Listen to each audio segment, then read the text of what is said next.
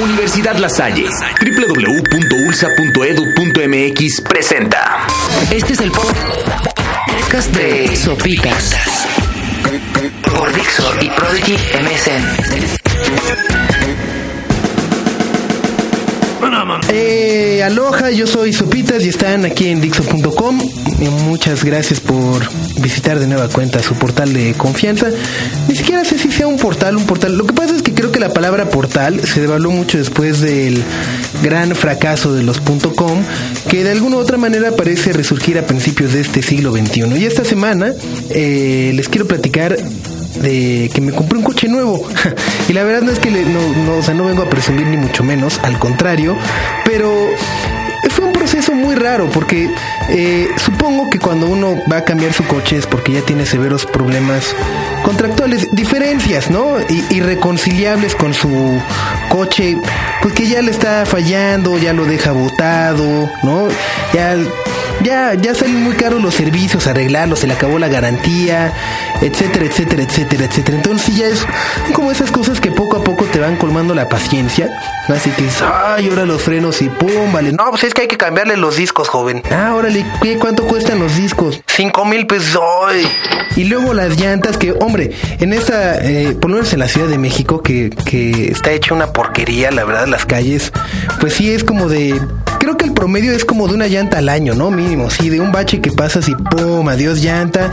Y si bien te va nomás es la llanta, si no se acaba llevando hasta el rin.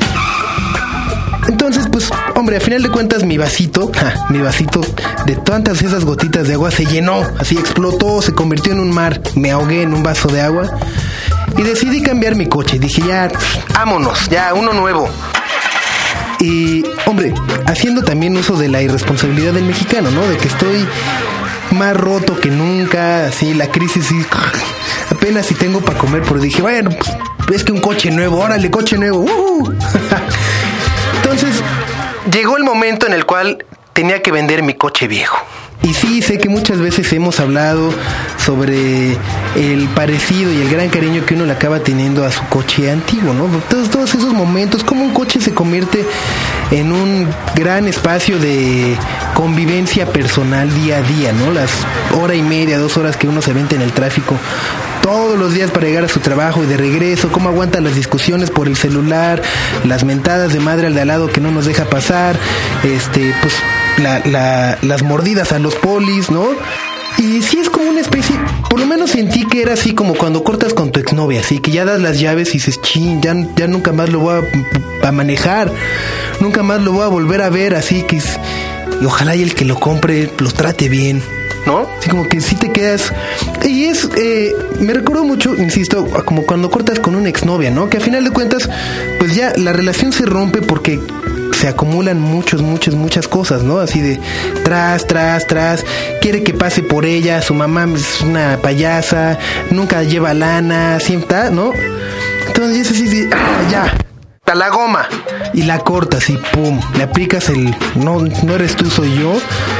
Eh, aunque tengo un amigo que, que la verdad creo que tiene las mejores formas, bueno, ni siquiera sé si sean las mejores formas de cortar a sus novias, pero sí me parece que son las más gandallas de todas. Por ejemplo, eh, espero que no esté escuchando este podcast, porque luego me va a reclamar, pero tenía una novia que ya cuando la quiso cortar, así la llevó a la azotea de su casa. Entonces estaba de noche, ¿no? La azotea, estaban platicando. Y de repente mi cuate empieza a decirle, no, qué, qué bonita noche, ves todas las estrellas. Y según yo es una práctica que cualquier mujer pensaría que le van a dar el anillo, ¿no? Ves todas esas estrellas, mi amor. Y la chava, no, pues sí, qué bonito, y sí, todas esas estrellas. Bueno, todas esas estrellas, imagínate que son hombres. Y uno de ellos te va a querer más que yo. Y pum, vale. Ay, nomás para que se vean cómo, cómo se las gasta el angelito. Pero bueno, pues el chiste es que sí, ya cuando se rompe la relación, pues ya como que vas y entregas las llaves de, de tu novia, ¿no? Así del coche, así dices, chin, pues ya nunca más la voy a volver a ver, nunca más eh, la voy a poder volver a manejar. y pues no sé, como que creo que también pasa lo mismo que con los coches, ¿no? Como que difícilmente te vuelves a comprar el mismo. O sea, como que tienen que pasar muchas circunstancias así, de que todas las demás te traten mal, eh, de que salga un modelo nuevísimo, de que se pongan nuevas boobies o algo así como para decir, no, regreso. y pues así ha sido mi experiencia con el coche nuevo. Eh, espero nunca más regresar al anterior por ahora. Estoy conociendo a una nueva chava. Nos estamos entendiendo y al parecer me va respondiendo bien en las calles que están hechas una porquería de esta Ciudad de México. Eso sí, mi coche antes de, pues de entregarlo al viejito, le di su ride ahí por la Universidad La Salle. Obviamente como en todas las universidades hay unas chavas que están increíbles. Creo que se divide también por carreras, al igual que en todas, ¿no? Por ejemplo, las ingenierías pues son como menos, etcétera, etcétera. Pero aquí sí, ciencias de la educación, está hecha una cosa que parece agencia de modelos. parece agencia de BMW, para que me entiendan.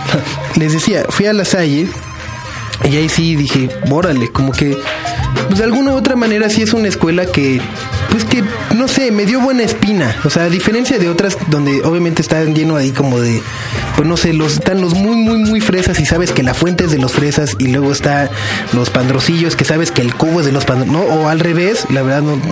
Aquí como que más bien están los fresas y los pandrosos y creo que ni siquiera existen como ese tipo de, de segmentos entre los estudiantes. Están los fresas y los pandrosos y los indies y los poperos. Están como que todos ahí juntos al mismo tiempo en todos lados. Digo, no sé si me estoy explicando bien, pero eso es ver. A final de cuentas, como que no es tan diferenciado, ¿no? Las carreras, como que se ve que todos se llevan bien y es, me parece, eh, si están buscando una escuela para la cual inscribirse, dense una vuelta. Y esa es mi percepción.